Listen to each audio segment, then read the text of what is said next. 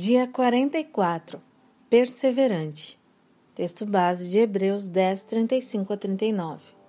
Por isso, não abram mão da confiança que vocês têm. Ela será ricamente recompensada. Vocês precisam perseverar, de modo que, quando tiverem feito a vontade de Deus, recebam o que ele prometeu. Pois em breve, muito em breve, aquele que vem virá, e não demorará. Mas o meu justo viverá pela fé. E se retroceder, não me agradarei dele. Nós, porém, não somos dos que retrocedem e são destruídos, mas dos que creem e são salvos.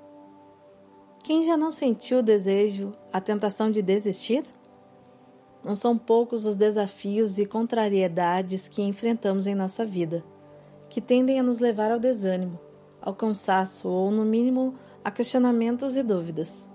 Mais incrível é encontrar significado e propósito para as nossas aflições na Palavra de Deus. Nela, nos deparamos com textos mostrando que são exatamente as questões complicadas as tristezas e dificuldades da vida que irão gerar em nós a perseverança, conforme lemos em Romanos 5, 13 e 4. A tribulação produz a perseverança, a perseverança, um caráter aprovado, e o caráter aprovado, esperança. Na versão Almeida e atualizada, lemos que a tribulação produz perseverança, e a perseverança, experiência. Que tipo de experiência seria essa?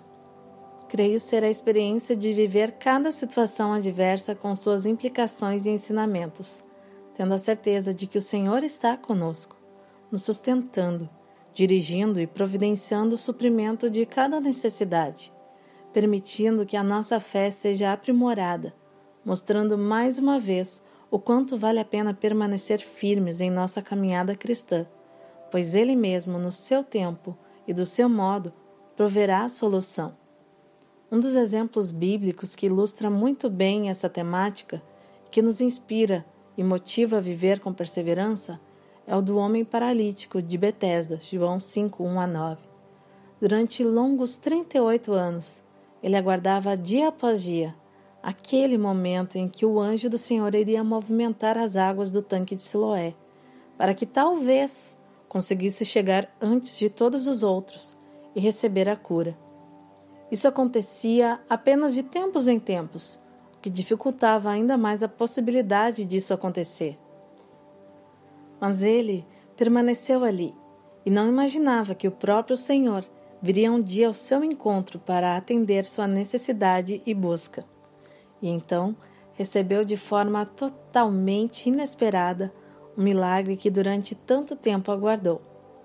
Como temos nos posicionado diante de problemas ou acontecimentos indesejáveis que fogem do nosso controle? Que estejamos no grupo das que não retrocedem, mesmo quando houver perdas, lutas intensas ou frustrações, permitindo que estas se tornem oportunidades de novos aprendizados na vereda do aperfeiçoamento e corramos com perseverança a corrida que nos é proposta tendo os olhos fitos em Jesus. Hebreus 12, 1 e 2. Na companhia doce e ao mesmo tempo poderosa de nosso Deus, somos encorajadas a prosseguir, encontrando nele a determinação para uma vida de perseverança. Para refletir, qual é o sonho ou situação que requer de você a atitude da perseverança? Jesus conhece e deseja operar o milagre em sua vida também, no seu tempo e a seu modo. Iris Shaw Bilter.